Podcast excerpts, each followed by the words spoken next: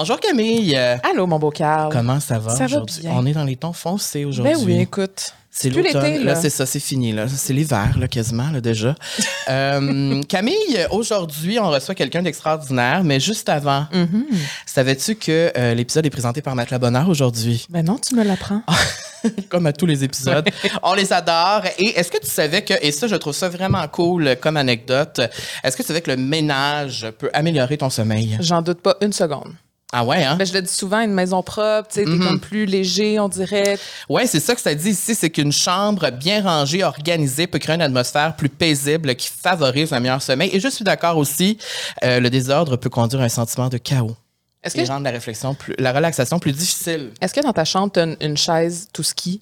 Tu sais ce que je veux dire? Non? Tu sais, genre que tu mets que tout ton linge, Non, moi, là. c'est ma table de cuisine. Ah ouais. oui, c'est vrai. Parce que quand on arrive chez nous, il y a ma, ma géante table et là, tu sais, on dirait que tu mets tout là-dessus. Puis, euh, Au plus grand désarroi de mon chum. ah ouais, toi, ton chum, c'est, toi, ton chum, il est obsédé avec le ménage. Ouais. C'est vrai. Ouais. C'est vrai. Ben, en tout cas, euh, merci à Matt Bonheur pour cette petite anecdote. Il y a un code promo La Vie Sociale euh, pour euh, des rabais si vous voulez dormir bien au chaud cet hiver. Et ben, bon épisode, Camille. Bon épisode, mon beau Carl.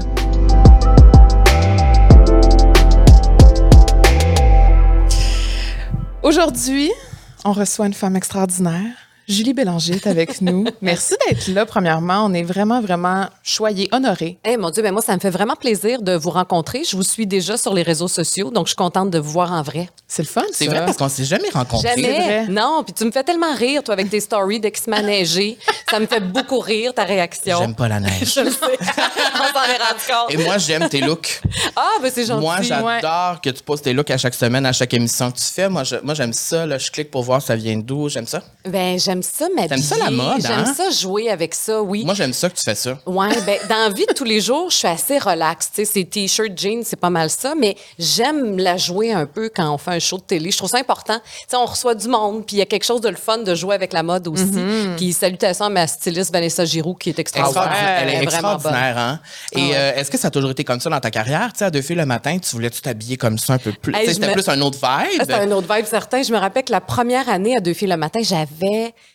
Écoute, je venais d'avoir 30 ans, puis on dirait qu'on m'habillait en petite madame. Oh non. Ben oui. Puis là, j'avais Là, tu fais pas décider? Ben, j'avais comme moyen mon mot à dire à l'époque, donc c'était vraiment beaucoup des jupes longues, puis on dirait qu'on essaie de me donner une crédibilité Oh de non. madame.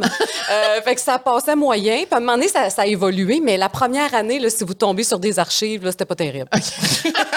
Parce que quand on a su que tu venais, Carl, il m'a dit là, faut que tu montes ton look parce qu'il faut pas avoir l'air, euh, tu sais, faut avoir l'air bien habillé à côté de Julie. Là. Et ben, j'avais raison. Oui. Mais c'est simple quand même, Mais c'est simple. Mais moi, c'est ça que j'aime de, de tes looks la plupart du temps. Ouais. C'est effortless. Oui, oui. On va jouer avec les bijoux, on va jouer avec, tu sais, ajouter. Et d'ailleurs, tu as lancé une collection de bijoux, on va en parler tantôt, mais euh, c'est ça que j'aime de ton look, moi. Ben, c'est que tu. C'est pas, pas too much, c'est juste effortless, puis je trouve que ça ressemble à comment Camille s'habille. Oui, c'est vrai. On a un style similaire, Camille. Écoute, pour ça que tu nous aimes. C'est peut-être pour ça, oui. J'ai une petite description pour toi. Oui, vas-y donc. Comme euh, on présente chacun euh, de nos invités. Donc, tu animes présentement la 11e saison de Ça finit bien la semaine. Tu co-animes avec Jean-Michel Anctine. Tu fais ton métier depuis 25 ans. Ben, je pense que je suis même rendue à 26. 26. Ouais. Oh. Porte-parole de Telle Aide Montréal qui euh, parle de santé mentale. Et bon, tu as, tu as lancé ta première collection de bijoux avec Dre. Oui. Et aussi, tu chantes. Ben oui. Ça, on l'oublie, mais... Je fais plein d'affaires. Ouais. ouais. Tu es une femme aux multiples talents. Ben, je suis une fille qui aime, qui aime, comment je te dirais, aller au bout de mes talents. Tu sais, OK. je- je- moi, je trouve pas que je suis, une- je suis pas une grande chanteuse là, mais j'ai toujours eu ce rêve-là de me dire, hey, j'aimerais ça moi un jour faire un album. Et à un moment donné, j'ai décidé que j'allais le faire, un peu comme vous autres avec votre podcast. Ouais. À un moment donné, je me suis dit, ok, ben comment ça marche faire un album? J'ai aucune idée. Je suis allée rencontrer à l'époque, ça fait longtemps, ça fait 13 ans. J'étais allée rencontrer David Laflèche, OK. euh, qui était réalisateur à ce moment-là, puis on le voyait comme, euh, entre autres, dans des talk shows puis des trucs comme ça, comme, euh, voyons, je cherche son directeur musical. Ouais. Et euh, j'ai demandé combien ça coûte de faire trois tonnes. Euh, je vais t'en faire, je vais t'en prendre trois. J'ai commandé Ah! ça comme un Ah, hamburger. ouais. Trois tunes, s'il te plaît. Trois tonnes. Finalement, ben, écoute, on va continuer, on va faire un album. Fait que je me suis produite au départ. Puis Wow. ensuite, il y a une compagnie de disques qui a dit, OK, ben, on va acheter, euh, on va acheter tout ça, puis on va le sortir pour vrai. Mais moi, j'ai une anecdote par rapport à ton album. Ah oui? Ben moi, je l'ai acheté, ton album. Hein, pour vrai? C'était genre en 2011, 2010? 2010, oui. J'étais au cégep à Saint-Hyacinthe en théâtre et je collectionnais les CD. Moi, j'ai toujours acheté énormément de musique dans ma vie, là, c'est les vinyles maintenant. Mais j'ai ton album chez Ah moi. Ben, j'en reviens pas. Oui, puis je l'écoutais. Ben, tant mieux. J'étudiais, puis je l'écoutais. Moi, je trouve que tu es une très bonne chanteuse. Ben, t'es gentil, Parce merci. que tu dis que tu n'es pas une grande chanteuse, mais euh, je suis pas d'accord. Ben, écoute, j'ai une voix, tu sais, j'ai pas une voix de Céline. Moi, pendant longtemps, je me disais, je me donnais pas le droit de chanter parce que je chantais pas comme Céline. Je, me, je me comparais Oui, tout de suite je à elle. comprends, ouais. Un moment donné, Nora Jones est arrivée. J'ai fait, ah, OK, ça, ça, ça ressemble plus à ce qui pourrait coller à ma voix. Euh, puis, mais j'avais surtout des idées de tunes. J'avais des mélodies, puis je voulais aller au bout de ça. Donc, ça, ça a été un des projets on the side que j'ai fait à un moment donné euh, dans ma vie. Bucket list. C'est vraiment la bucket list. On pourrait faire trois tonnes. Moi, ce serait mon rêve de sortir un album un jour, mais ma voix, pas sûr.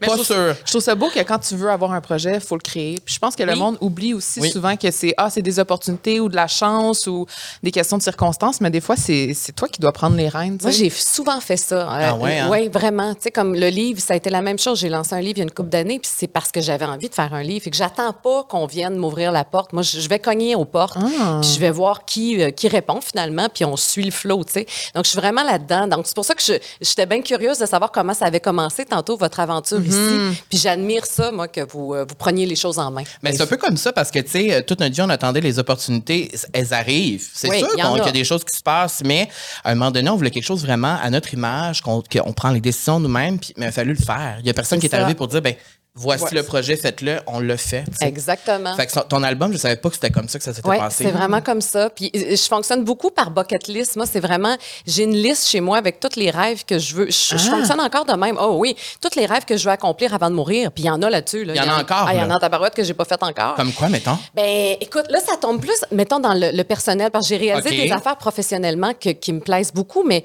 euh, ben, être en charge de mes projets, moi, ça, ça me parle aussi. J'ai- j'ai touché, là, là, je suis productrice associée, Oui, ça finit bien la semaine. J'ai été productrice au contenu dans mon documentaire Imparfaite. Fait que là, je me rends compte que ça, moi, avoir les reines, euh, j'aime bien, bien ça. Euh, fait que je vous comprends aussi là-dessus. euh, aller en Grèce, c'est niaiseux, mais je suis allée en Grèce déjà il y a très longtemps. Je vais avoir 50 ans l'année prochaine. Je me suis dit, OK, ça, bucket list, 50 ans, faut que je retourne en Grèce. Fait que je fonctionne beaucoup comme ça. Puis je trouve que ça te permet d'aligner tes actions à la bonne place au lieu de perdre ton temps puis accepter des affaires qui vont pas vraiment selon tes envies puis tes valeurs. tu sais. Pourquoi la Grèce? Parce que j'ai eu un coup de foudre pour la Grèce quand j'y suis allée il y a 15 ans, ça fait vraiment longtemps. J'avais capoté, je te jure. On dirait que j'ai déjà vécu là d'une autre vie. là. Ah ouais, hein? je- Ah, là. Ah ah, ouais. je- c'est ça, oui, j'ai vécu là, c'est certain.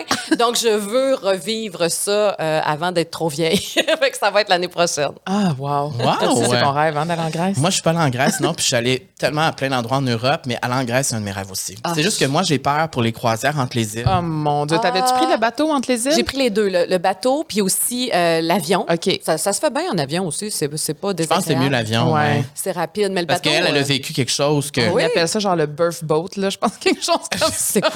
C'est malade ou quoi? Oui. Mais voyons.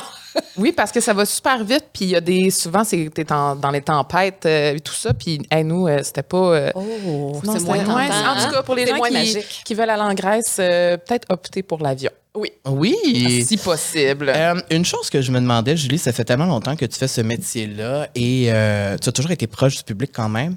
C'est quoi ton lien avec le public Hmm. aujourd'hui? Est-ce qu'il a changé avec les années? Euh, je pense qu'il s'est bonifié euh, de par la radio, entre autres, parce que j'ai fait de la radio pendant 14 ans à rythme, donc, sur une base quotidienne. Fait qu'il y a des gens qui m'appelaient à tous les jours. Il y a des gens, là, je, je salue Sylvie, Jocelyne, euh, c'est vraiment des gens là, qui m'appelaient pour me donner des nouvelles à tous les jours. Donc ça, c'était un lien extrêmement privilégié, très, très proche. Puis là, même si je suis plus à la radio, ben, je sens qu'ils m'ont ils m'ont suivi. Ils me suivent Ben dans oui. Mes autres projets, puis ils m'écrivent. Les réseaux sociaux permettent, permettent ça maintenant. Euh, fait que je me considère privilégiée parce que je pense que j'ai une bonne relation avec le public en général. Mais c'est c'est juste bizarre de parler des gens qui nous écoutent de façon générale de même en disant Ouais. le public. Tu sais, c'est- Ça se passe des fois par euh, je vais à l'épicerie, puis il y a quelqu'un qui vient me Oui. dire qu'il aime mon travail, puis tu sais, des petits, des petits mots comme ça. Mais règle générale, c'est toujours bien gentil. Puis ce qui est cool aussi, c'est quand vous tournez, ça finit bien la semaine. Maintenant, il y a un public. Bon, Oui. là, Ouais. pendant la pandémie, j'imagine que ça a arrêté, mais il y a quand même, tu vois les gens, tu les rencontres Oui. en personne aussi. C'est cool, C'est plus tangible aussi qu'à la radio, tu sais. Oui, vraiment. Puis, tu tu- tu lâches une joke, puis là, tu, tu vois la réaction tout de suite. C'est super le fun. Moi, j'adore ça. Puis, ça amène une énergie aussi euh, que qu'on n'avait pas pendant la pandémie. C'était c'était venu. Ça doit être difficile en Notre fret sec, là. Oui, oui, on avait, Hey, on avait mis des photos de gens. qui- Oui, je me rappelle de ça. Tu sais, parce qu'on n'avait pas le choix. C'était comme. OK, il faut meubler ça. Puis euh, c'est là qu'on se rendait compte à quel point, mon Dieu, que c'est essentiel. Ça fait partie de l'équation euh, du show. là, Parce tu que t'as aucune réaction quand il y a personne. Que là, faut, tu sais, tu sais pas. Hey, c'était les caméramans, c'était les techniciens qui applaudissaient, qui riaient plus fort, tu sais, qui nous en donnaient. Mais bon, je pense que c'était le, le propre de tout le monde qui vivait cette euh, foutue Ouais. pandémie. C'est quoi ton rapport avec la célébrité? Et c'est une grosse question. Ouais. Parce que quand même, c'est comme si tu as été connu toute ta vie, en tout cas une bonne partie de ta Au vie. moins la moitié. Mais moi, cas. souvent, je fais le saut que les gens me reconnaissent. Je- moi, j'ai pas. Ah! Je te le dis, j'ai pas. Ben 20 voyons. Je sais, c'est niaiseux. Ça fait 26 ans que je fais ça. Mais souvent, je pense, moi, que si je suis pas maquillée puis j'ai une couette sur la tête, je suis incognito. je Ben, je te confirme que non, Julie. T'es pas incognito, Julie. je Ben, te tu- confirme. Tu fais la même chose avec tes trucs et tes lunettes, là. Oui, mais moi, je te moi c'est que reconnaîtrais. l'explosion de TikTok, là, on me reconnaissait beaucoup et je, moi, je me cache beaucoup. Ah oui, hein? Oui, parce que moi, ça me gêne. Mais, mais je peux comprendre. Ben, il y a des fois, il y a des jours que je suis dans le mood et des jours que je suis moins dans le mood. C'est ça. Ben, je, je peux comprendre. Je peux Ouais. comprendre. Des fois, ça peut être gênant, puis des fois, tu n'es Ouais. juste pas dans ce mood-là. De... Ouais. Mais euh, je me considère pas célèbre. Tu comprends? Je suis pas là. Moi, célèbre, c'est Véronique Cloutier, c'est Guy Lepage. Tu comprends? Ben, Ben, Julie. ben. En tout cas, mais pas dans ma tête. Tu comprends? Il y a quelque chose qui. qui... Toi, dans ta tête, t'es juste la petite Julie. Ben euh, oui, moi, je fais, mon, je fais mon métier, puis j'ai du fun. Ah, ben c'est beau. C'est quand ça, ça, jamais été quelque chose qui a été, mettons, un problème pour toi ou un. T'as jamais eu un rapport complexe avec ça, tu fais juste pas y penser. Exactement. Non, je suis comme un peu dans le déni, je te dirais. Mais euh, non, je- mais en fait, c'est que je pratique mon métier. Ça, c'est une conséquence. Le- la raison première pour laquelle je fais mon métier, C'est que ça. j'aime mon métier. J'aime être avec des gens, j'aime poser des questions, j'aime tout ça. Faire, faire de la télé, faire de la radio, il y a quelque chose qui vraiment me... La communication, je me rends compte à quel point ça fait partie de moi. Puis, ah, OK, conséquence, il y a plus de gens qui te connaissent, mais ça te permet de continuer à faire ton métier. Fait que Exact. C'est pas la raison première pour laquelle je le fais, tu sais. Ben, je pense que c'est bon aussi. Oui, je pense que c'est bon. C'est- la bonne chose à Je faire. pense. Je pense Là, aussi. Pour moi, euh, ça marche? José a quitté. Ben oui. Et nous, on avait une question parce que, bon, on est des, des besties, on travaille ensemble. Oui. Qu'est-ce qui arrive quand tu perds un peu ton partner, ton repère? Comment tu fais pour euh, naviguer à travers ça? C'est Parce que la transition, c'est bien faite. Oui. Sauf que ça a dû quand même être un. Ben, comme un choc, quand Ah, même, oui. de dire, Oh, hey, là. oui. euh, C'était tout un choc parce qu'en plus, euh, je me rappellerai toujours le moment, après l'émission, on s'appelait, tu sais, José et moi, parce que là, on avait une longue route à faire. Vous On faites fait ça vous toujours autres? ça. Donc, on se parlait dans le char, tu sais, rendu à minuit le soir. Après là- les tournages. Après les tournages. Donc là, je lui dis, à un moment donné, Hey, j'ai quelque chose à t'annoncer, Euh, je vais quitter la radio. Moi, j'avais pris ma décision de quitter Rythme FM. Personne ne le savait. Il, était- il faisait partie des premières personnes à le savoir. Puis lui, il me dit, Tabarouette, il dit, moi, je voulais te dire que je lâche, ça finit bien la semaine. Je dis, Hey, t'as La peu, là, ça faisait pas partie de mes plans, là. Qu'est-ce qui se passe? Tu sais, moi, là, c'était comme si tout explosait, là, ben vraiment. Oui, c'est gros. Et là, je me disais, ah, on est en fin de saison, il est peut-être juste fatigué. Parce que ça arrivait, là. Tu sais, ça arrivait des fois qu'on se disait, oh, on continue dessus, on est fatigué. Bon, là, je me disais, ça va passer. Mais là, je me rendais compte, non, non, ça passe pas cette fois-ci. Que c'était vrai. Fait que ça a été pour vrai un deuil. Tu sais, on a pleuré, là, on a vraiment. Hey, le dernier tournage, là, je me rappelle, moi, j'étais fébrile. Puis là, on, on avait organisé plein de surprises pour lui. Il ne savait pas, évidemment. Et juste avant que le tournage commence, nos producteurs nous appellent sur le main libre pour dire un dernier mot à toute l'équipe. Et là, Ah, je me mets à brailler. Mais là, j'ai le gros make-up. on s'en va tourner. Et là, je braille. Et là, je suis comme, comment je vais faire pour passer au travers ce show-là?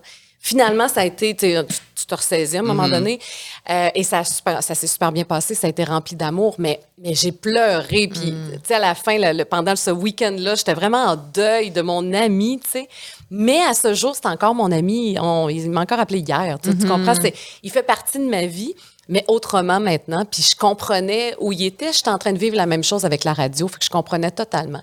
Fait que heureusement que Jean-Michel est arrivé parce qu'il y a tout un vertige aussi. Tu te dis, hey, ce show-là repose sur la complicité. Comme vous autres, ça, ça repose sur une complicité de deux individus. faut que ça soit réel. faut pas que ça soit fake parce qu'on le sent. Euh, et heureusement, Jean-Michel, ben c'était réel aussi. J'ai déjà travaillé avec lui il y a 20 ans. Puis on dirait qu'on a on a repogné ça là où on, là où on l'avait laissé. Comment ça s'est passé que Jean-Michel est rentré? C'était- Y a-tu eu des auditions? C'est-tu toi qui as proposé? Il y a eu Euh, un long processus d'audition. Il y a eu deux grosses journées Ah, d'audition. ouais. Il y en a eu Ouais. des candidats, je te jure, puis des noms bien intéressants, là, tu sais. Euh, et Jean-Michel, c'est le seul qui m'avait envoyé un texto pour dire « J'aimerais ça passer l'audition, Julie. » J'ai dit « OK, ben on va s'organiser. » Et la première journée, il pouvait pas, il était en tournage. Donc, nous, on a fait une première journée, puis avec euh, genre 7-8 candidats, là, puis là, on se disait Ah, Pas sûr, je je sais pas si on l'a trouvé encore. faudrait peut-être faire une autre journée. » Et là, il s'est pointé à cette deuxième journée-là. Et quand il est venu, j'étais confortable, j'étais en sécurité, j'étais. Ça, ça bounçait, on se, on se faisait rire tous les deux mutuellement. Il y avait une belle écoute. Ça a fait, OK, on vient de le trouver. Fait qu'on le savait à la fin de cette journée-là qu'on l'avait. Mais ça prouve encore une fois que quand tu prends un. Il t'a écrit, tout ça, ça l'a valu la peine? Oui, vraiment. Fait que C'est- tu vois, oui, il faut, faut Ouais. se manifester dans la vie. Il faut, faut y Ouais. aller. Moi, je, vraiment, je prône ça, surtout dans notre métier. Puis je pense dans tous les autres métiers aussi. Si tu le dis pas, les, les Personne patrons, va le savoir. mais non, ils ne sauront pas que tu veux faire ça. Fait que, ah ouais, t'as rien à perdre, tu sais. Ah, je suis tellement d'accord avec ça. Ouais. Il y a tellement d'années où je me disais, mais pourquoi on me demande pas de faire ça? Pourquoi on pense pas à moi pour faire ça? Mais si je le dis pas, comment tu veux que les gens le sachent? Exact. Ça fait combien d'années que tu es là-dedans, toi? Ça fait une couple d'années? Oui, ça fait 15 ans. 15 ans quand même. Depuis 2009. Hey, bravo. 14, ouais. Mais j'ai commencé jeune. Même chose. là. Même Ouais, chose. ouais, ouais, Bon, c'est pas la même, même chose. là. J'ai pas Non, on fait n'a la pas fait les télé mêmes en direct, mais ouais. ouais, on baigne là-dedans depuis quand même 14 ans. là. fait que c'est sûr que Bravo. les choses ont changé aussi en, le métier a en 15 changé. ans, là. Fait que Le sûr métier a énormément changé, puis même moi, je le vois, puis tu sais, euh, je suis pas là depuis aussi longtemps que toi, mais moi, je le vois que le métier a énormément changé, et je vois que si je ne restais pas actuel, ou tu sais, il faut tout le temps, tout le temps euh, s'adapter, puis faire autre chose, puis tout ça, puis c'est ce qu'on a réussi à faire, en tout cas, je parle pour toi aussi, mais on a réussi à... à à, à faire plusieurs choses différentes pour pouvoir rester. Et euh, le podcast en fait partie aussi. Ben, je pense que c'est la clé. Je pense qu'on n'a Ouais. pas le choix de s'adapter, puis, puis ça- c'est un bouleversement total. Écoute, quand j'ai commencé, moi, j'avais 22 ans. Euh, on n'avait même pas, euh, tu sais, Internet. Là. Ouais, c'est ça. C'est- C'était c'était tranquille. Là, tu sais, genre, quand j'animais à la radio, dans les dernières années, c'était parfait. Tu vas voir, OK, un tel artiste, qu'est-ce qu'il fait ces? Oui, tu ben oui. sais en temps réel. Mais à l'époque, il fallait que tu fouilles dans les magazines. C'est fait que c'est comme, fou, ça. on part, là, vraiment, puis je je suis pas si bien que ça, mais ça a changé en tabarouette. Puis les réseaux sociaux, justement, ça Et- fait partie de ta vie parce que Ouais. tu es active sur les réseaux sociaux? Oui, j'ai appris, ça? j'ai appris à aimer ça. Au début, euh, ça me faisait suer un peu d'être obligée de faire De le ça. faire? Ouais. Euh, mais là, on dirait que j'ai- j'aime beaucoup Instagram. Moi, je suis Ouais. bien Instagram. Puis j'aime l'image. J'aime j'aime prendre des belles photos. Fait que ça, ça me plaît. Puis en même temps, je me dis, tu sais, tu parlais des looks, euh, les looks de Ça finit bien la semaine. Je me dis, en même temps, c'est une façon aussi de remercier tes collaborateurs. tu sais. Mhm. Fait, Aussi. que, fait que je trouve ça cool. Puis le contact avec les gens. Fait que j'haïs pas ça. Finalement, c'est c'est correct. Mais c'est toujours un peu amour-haine. Des fois, je trouve ça bien envahissant. tu sais. Euh, Arrivez-vous à couper, vous autres, de, tu sais, de dire, OK, je prends une pause des réseaux sociaux? C'est puis- tough. C'est C'est top parce que c'est notre job aussi. Ouais, puis comme, ça. tu sais, nous, notre job est vraiment concentré là-dessus aussi beaucoup. Fait que euh, c'est difficile de. Ben nous, c'est ça qu'on se disait beaucoup en voyage. Moi, c'est vraiment en voyage que ça me permet de Mm. déconnecter parce que le truc avec les réseaux sociaux, c'est qu'on est tout le temps connecté, puis on est tout le temps disponible. Puis moi, j'ai comme euh, j'ai comme une anxiété si je réponds pas rapidement. Je comprends. J'aime vraiment ça, être disponible puis d'être montrer que je suis réactive. Pour moi, c'est une façon aussi de remercier les personnes qui me suivent, de répondre rapidement. Mais en voyage, on dirait que je me, je me le permets plus. Parce que c'est envahissant en même temps Ouais. d'être connecté 24 heures sur 24. Là, Oui, parce que autant que c'est beau justement d'avoir cette proximité-là, tu sais, moi j'adore quand les gens nous écrivent, mais en même temps, il faut que tu apprennes à un moment donné à, à couper, tu sais, Ah oui. à vraiment prendre un temps pour toi puis de recharger parce que sinon, à un moment donné, tu n'es plus capable de faire la différence entre ce qui est vrai, ce qui est pas vrai. Puis à un moment donné, des fois, moi je le vois, mon chum, il me regarde et dit T'es trop dans ta tête. Là. Ah, c'est ça. Je suis déjà, je suis tout en train de penser, je suis sur mon sel, puis c'est automatique. Fait que c'est quand tu commences à être conscient de dire, hey, tu sais, je prends mon sel, puis c'est automatique, c'est là qu'il y, a- il y a une déconnexion qui doit se faire. Ah, tellement. Puis juste aller dehors. Tu sais, moi, des fois, je me rends compte, j'ai la tête pleine. Je viens d'avoir Oui. un Zoom. Puis là, je suis tannée des meetings sur Zoom. Puis après ça, tu es sur tes réseaux sociaux. Puis on dirait qu'on on oublie que la vraie vie passe aussi. Tu sais, on, oublie, Ouais. on oublie les beaux petits moments tout simples qui passent. Puis, sais, je me rappelle quand j'étais plus jeune, moi, je m'ennuyais. Tu sais, j'habitais sur la côte nord. Puis, tu sais, il y avait pas grand-chose à faire souvent. Puis c'est là que ma créativité est née. C'est là que faut s'ennuyer. Il faut avoir du temps pour créer des affaires, tu sais, créer des projets. Puis je me rends compte quand je suis trop là-dessus ou quand je travaille comme une folle, ben c'est pas là que le- les, les projets arrivent. Là, tu sais. c'est pas là que tu as de la place, tu as de l'espace mental. J'ai vu ça justement cette semaine, me semble, c'était dans un- une émission de télé ou quoi que ce soit, ou peut-être un podcast qui expliquait justement les jeunes. Mon Dieu, je sors un petit peu de notre sujet, mais les jeunes d'aujourd'hui sont beaucoup sur leur téléphone. Mais à l'époque, on n'avait pas ça, on n'avait pas les écrans, donc on n'avait pas le choix d'être créatif. Exact. On n'avait pas le choix d'être dehors, faire du sport, essayer de, de patenter des jouets avec des Legos. C'est ça qui a forgé notre créativité aussi. tu sais. Ben, je je trouve que ça, on l'a perdu un peu, mais Ouais. je pense que je pense que ça va revirer de bord un moment donné. Je pense aussi. Je pense qu'on va se rendre. euh, On est à comme un effet, euh, un- comment on appelle ça, l'effet euh, Yo-yo? le slingshot là un peu. Ouais. J'ai l'impression que là on a atteint le pic, là, puis là on réalise aussi les effets, puis là Ben, tranquillement souhaite, ça va, Ouais. ça va redescendre. En tout cas, c'est mon souhait. souhaite. Euh, quand tu as dit tantôt que tu étais comme un peu obligé de faire ça, est-ce que c'est parce que tu as senti la pression que tu devais le faire? Tu sais, vu que tu es à la télé, puis là, tu pas le choix, puis il faut. Ben oui, puis il faut garder un lien avec les gens qui qui t'écoutent, c'est puis tout ça. Puis même que maintenant, tu sais, les diffuseurs, ils regardent ça, puis les gens qui t'approchent, ben vous le savez, pour de la publicité, des trucs comme ça, ben t'as combien de followers? Ça fait partie Mm. de l'équation maintenant. Fait que- Mais moi, je veux pas me mettre cette pression-là de « Oh mon Dieu, il faut que j'augmente mon nombre. Moi, Ouais. je suis pas là, là. Tu sais, je suis vraiment pas là, mais je le fais parce que je trouve ça agréable. Mais quand ça m'envahit trop, je, je mets ça de côté, puis je m'en vais prendre une marche avec mon chien, puis je fais d'autres choses. là. Mais je confirme en tout cas qu'il y a des, il y a des, il y a des, il y a des personnes comme moi qui aiment ça tes looks. Fait que, je vais continuer de les publier. Euh, on voulait te parler euh, de ta série documentaire Imparfaite Oui. sur Ah, vrai. oui. Parce que, euh, ben, il y, y a certaines affaires qui m'ont touché là-dedans, mais euh, tu as dit que c'était ton projet le plus intime de ta carrière. Ça, c'est un- un- une série documentaire où tu parles de plusieurs sujets qui te touchent profondément. Euh, on en a nommé quelques-uns. J'en ai quelques-uns ici dans le pardon, la non-maternité, la thérapie, la santé mentale, le vieillissement, aussi l'épuisement professionnel. Et là, euh, je veux commencer avec ça, en fait. Si je me trompe pas, tu as eu un épuisement pr- professionnel en 2008. Oui, euh, quand j'avais Ça? 33 ans. Ouais. OK. Et euh, ma question, en fait, c'est qu'on n'en a pas parlé encore de ça ici. Puis euh, je trouve que. Puis, hier, on parlait de ça ensemble et on trouve ça important de parler de ça parce que moi, ma question, c'est c'est quand qu'on se rend compte qu'on est en train de faire un épuisement professionnel? Parce que nos vies vont tellement vite. Je prends ma vie, par exemple, je suis toujours en train de faire de quoi? Je me sens fatigué. Ouais. Mais c'est quand que. Hey, là, c'est peut-être trop. Que tu es trop fatigué. Euh, euh, ben moi, le corps me parlait beaucoup. Euh, moi, j'étais rendue, mais je pense que les signaux varient d'une personne à l'autre. Mais pour moi, j'étais tout le temps fâchée, pour pas dire en tas. Ah, ouais, ok. J'étais là. Plus irrité. Ah, vraiment irritée. Non, mais tu sais, comme moi, je, je le, je le décrivais euh, dans mon journal intime de l'époque, puis je disais, j'ai comme la fleur de peau à l'envers. Ça te donne-tu une idée? C'est comme toute ma graisse, toute me rentre dedans. Ben, tu- si tu me dis une petite réplique, je le prenais comme fois 100, ça me faisait mal. Tu sais, tout me, me heurtait. Euh, donc, je me faisais comme une carapace en étant fâchée. Fait que ça, c'est pas moi, tu comprends? Et quand j'ai la larme à l'œil facile aussi, euh, mais tu sais, pour un rien, là, que je me mets à pleurer, ça, je sais que, OK, là, surveille-toi, là, qu'est-ce qui arrive? Est-ce que tu as pris soin de toi récemment? Souvent, la réponse est non. Euh, donc, moi, c'était pas mal ça, les signaux. Mais la colère et ben, la larme à l'œil, c'était vraiment un mélange d'émotions, comme les émotions toujours à fleur de peau. Puis est-ce que ça a été difficile pour toi d'arrêter de travailler à ce moment-là? Ou t'as juste pas eu le choix? Ou... C'est bizarre parce que c'est bien tombé. Mon burn-out est comme bien tombé dans le sens que je terminais euh, ma dernière année à deux filles le matin. Je sortais d'un contexte qui avait été extrêmement difficile, d'où l'épisode sur le pardon. Oui, oui. Avec On- en parle Ménard. On en parle après, oui. Donc, c'était un contexte bien, bien difficile. Je suis sortie, là, vraiment sur le genou, là, là, et j'avais quatre mois de vacances. Et c'est là que je suis allée en Grèce. C'est drôle, on parlait de la Grèce. Ah! C'est là que je suis allée en Grèce, puis on dirait que j'en ai profité, oui, mais pas assez parce que j'étais pas dans un bon état, tu comprends? J'étais tellement fragile. Fait que je regarde les photos, là, puis là, je suis bien cute en bikini, là, mais je sais, moi, à quel point j'allais pas, là, en dedans, là, tu sais. Et j'avais commencé ma thérapie, puis tout ça, c'est- tout ça en même temps, là. C'était un gros, gros crunch, là. Ça a été un quatre mois euh, où j'étais en vacances, entre guillemets. Je travaillais pas, c'était parfait, mais je me suis reconstruite, là, tran- tranquillement, pas vite, là. Tu sais, je, je donne souvent ça comme exemple, mais aller euh, faire mes courses, c'était une montagne. Là, je me disais, OK, il faut que j'aille faire l'épicerie.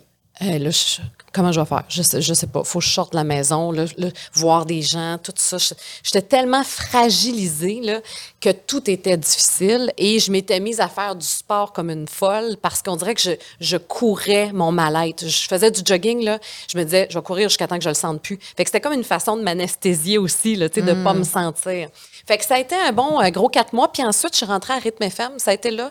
J'étais en pleine reconstruction. Puis je te dirais que ça a pris une bonne année avant de retrouver un peu de solidité puis un peu de confiance en moi parce que tout ça avait pris le bord. là. Parce que, tu sais, on est des, des autres aussi, qui travaillent très fort. très- on parle toujours de travail, on est toujours en train de faire quelque chose, on est tout le temps là. Et où la limite entre travailler trop, travailler fort ou travailler trop? Mais quand c'est nourrissant, je pense que tu es correct. Si dans le pla- Parce que c'est ça qui est le danger aussi quand t'aimes ton métier. Ouais. Oui, c'est ça. C'est que ça peut prendre toute la place. Ben oui, ben oui. Mais euh, c'est correct. Moi aussi, je travaille encore beaucoup. Ouais. J'aime encore ça. Mais quand je me rends compte que, Caroline, ça fait peut-être trois mois que j'ai pas vu mes amis, euh, ça fait peut-être trois mois que j'ai pas fait un souper euh, avec mon chum, euh, c'est comme, OK, ben ramène-toi. tu sais. Fait que je pense que la limite, c'est juste quand ça devient plus nourrissant. Quand là, ça commence à être juste drainant. Euh, à un moment donné, tu peux marcher sur ta batterie de secours, là, mais à un moment donné, il n'y a plus de jus. Là, puis le corps peut t'arrêter- peut t'arrêter assez vite aussi. Là, genre, Comment tu as fait pour te reconstruire? Justement, comment on fait pour se reconstruire quand on, quand on est. Parce que. Épuisé. Moi, ce que, ce que. Je trouve pas ça tant surprenant, mais en même temps, oui, tu sais, c'est un. À la fin de Fille le matin, c'est un projet qui a marqué ta carrière. C'était Ouais. comme, tu étais au top, tu sais, je veux dire, Ouais. c'était cool, là. Mais en même temps, au fond de toi, ça l'était pas. ça l'était pas pantoute. Non, mais Les gens n'auraient jamais pu croire. Non, sais. non, non, puis il faut pas que ça paraisse, c'est ça l'affaire En aussi, plus, donc ça donne une pression encore plus parce qu'il faut que oui. tu fasses Tu semblant. ouais, j'étais, moi, dans le perfectionnisme à côté, puis je m'en mettais sur les épaules. Ça avait aucun sens. Performer le plus Ah oui, oui. possible. Moi, je suis une performante. tu sais. C'est comme tu me donnes quelque chose, c'est sûr que je veux le faire du mieux que je peux. Hmm. Et là, j'ai appris à doser, mais à l'époque, c'était, là, je donnais tout. C'était- J'avais plus de vie, c'était le travail qui passait avant tout. Fait que comment on fait pour se reconstruire? Moi, ça a passé par la thérapie. Moi, la thérapie, là, je trouve que tout le monde devrait se faire ce cadeau-là dans la vie. Moi, j'ai toujours été intéressée à savoir comment je fonctionne. Tu sais, la psycho, puis ça, ça m'a toujours intéressée. Puis je, suis allée investiguer parce que j'avais pas le choix. Donc, moi, j'avais deux thérapeutes par semaine au début, là, Ah ouais? en bonne performante. Là. ah ouais, la thérapie. On va régler les problèmes. On va régler les problèmes, Ah puis ouais? c'est quoi mon problème, puis comment je peux m'améliorer. Puis... Fait que là, maintenant, j'ai comme une belle carte euh, intérieure. Tu sais, je, je connais mes zones d'ombre, je connais mes côtés qui marchent pas, mais je sais aussi comment les éviter, puis je sais aussi comment me ramener quand je me rends compte que je suis encore dans, dans, dans ma trail, dans le bois. C'est comme ça que je l'appelle. Moi, on dirait que tu sais, des fois, on va dans le chemin que on Mhm. Il le sait pas. qu'on- on devrait pas aller là? Pourquoi on est encore là? Mhm. Fait que ça, je suis capable de me pogner plus vite maintenant. Mais vraiment, la thérapie et le fait de travailler à rythme FM, parce qu'on dirait que là, j'ai comme repris confiance en ma capacité d'animatrice, parce que là, j'étais seule au micro. C'est ça. Il y a eu des résultats extraordinaires ces années-là. Là. Je, Wow. je suis devenue numéro un à Montréal. C'était des affaires de fou. Fait qu'on dirait que ça faisait OK, OK, fait que mon instinct est encore bon, mon intuition est bonne, fait que je vais me connecter à ça. Tu as retrouvé ta confiance. Vraiment. C'est vraiment comme ça que ça s'est fait. Mais la thérapie, je te dis, c'est un cadeau, moi, que j'offre, euh, que je, je souhaite à tout le monde. Puis je sais qu'en ce moment, les, pas les facile. soins, c'est difficile d'accès. Puis tu vois, c'est pour ça que je suis porte-parole de Telaide aussi, Telaide Montréal, parce que des fois, ça va pas. Puis des fois, tu personne autour de toi pour t'écouter sans te donner des solutions, sans être Sans dans jugement. le jugement. C'est ça. Fait que Telaide est là pour ça. Puis euh, je, je tenais à le mentionner, mais c'est vraiment On va en parler euh, un petit peu plus tard. Je vais juste aller avec la question douceur, puis Oui. ensuite on va pouvoir euh, rentrer Oui. dans le vif du sujet. Oui. Euh, donc ça, c'est plus euh, par rapport aux mamans ou aux futures mamans. Là. Donc, si jamais tu allaites ou tu es enceinte, tu peux t'assurer que tu vas être très bien reçue chez la Natura Casa. Je te regarde, Carl, même si je sais que tu ne portes pas d'enfant. Non, mais allée à Natura Casa des dizaines de fois. Je fais de l'acupuncture là-bas. Oui, je Donc, sais. euh, je suis là chaque semaine. vous allez peut-être pouvoir Et le croiser. Oui. Dans le fond, Oui. ce que je voulais vous dire, c'est que la Natura Casa offre des soins maman. Euh, en fait, les soins maman sont adaptés et sécuritaires pour euh, chaque personne qui allait ou qui sont enceintes. Et euh, ils ont une belle sélection de produits sans huile essentielle si jamais c'est quelque chose qu'elle désire. Et euh, pas besoin d'éviter ton skincare même si tes hormones sont déstabilisées. La Natura Casa est là pour toi. Wow! T'as bien fait ça. Bravo! Et là, je parle d'une autre chose qui fait du bien, c'est ton site web. Ah oui, mon Qui Dieu. s'appelle? Être bien. Voilà. Ouais. Ça fit. Pour toi, c'est quoi qu'il faut pour être bien? Ah, c'est de- je pense C'est une grosse question. une grosse question. Ouais, Ça dépend ouais. des jours aussi. Euh, c'est quand, quand je touche à l'équilibre, tu sais, parce que c'est une utopie souvent, l'équilibre, là, c'est comme, euh, je suis pas la fille la plus équilibrée en ville, je travaille encore beaucoup, mais quand j'arrive à, ah oui, j'ai travaillé, j'ai eu du fun, je me suis euh, épanouie euh, cette journée-là dans un projet, puis que j'arrive à la maison, puis que j'ai du temps de qualité avec mon chum, avec mon chien, que j'ai du temps pour cuisiner, euh, faire autre chose que travailler, voir des amis, Euh, ça, je pense que là, ça, ça me fait du bien à l'âme, puis je touche à un certain bonheur. Tu sais, sais, juste hier, c'est nono, mais j'étais en train de préparer le souper. Moi, il y a quelque chose de très créatif, préparer le souper. J'adore ça, créer un repas. Et j'étais en train de faire ça. J'avais mis de la musique de Noël. J'avais comme fait, ouais, Mon Dieu, je, déjà. je me donne le droit. Je sentais la neige de ce matin. Oui, arriver exactement. Je savais que la neige s'en venait. Puis juste ce petit moment-là, je voyais mon chum qui est en train de jouer avec mon chien dehors, puis j'étais comme, Hey, je suis donc bien chanceuse. Puis je pense que c'est ça, c'est de prendre des petits moments de, OK, là, je prends une petite photo, là. Ça, ça va bien, là. Là, ça, ça me fait du bien, puis je me la mets dans le cœur. On dirait que c'était toi qui parlais. Oui, je sais. C'est la même Ah chose. Oui, je tu, tu me fais beaucoup penser à moi. Ah oui, hein? Ouais. Ben, ton, ta drive, ton ambition, puis, tu sais, je sais que tu as parlé de la non-maternité aussi dans ton documentaire. Euh, tu sais, je sais pas dans ton cas, c'était c'était quoi les, les, les raisons. Moi, j'ai j'ai- j'ai aussi ce. Je sais pas si c'est pas vraiment un désir, mais en fait, j'ai le désir de ne pas en avoir. En fait, j'ai réfléchi le beaucoup. droit. Exactement.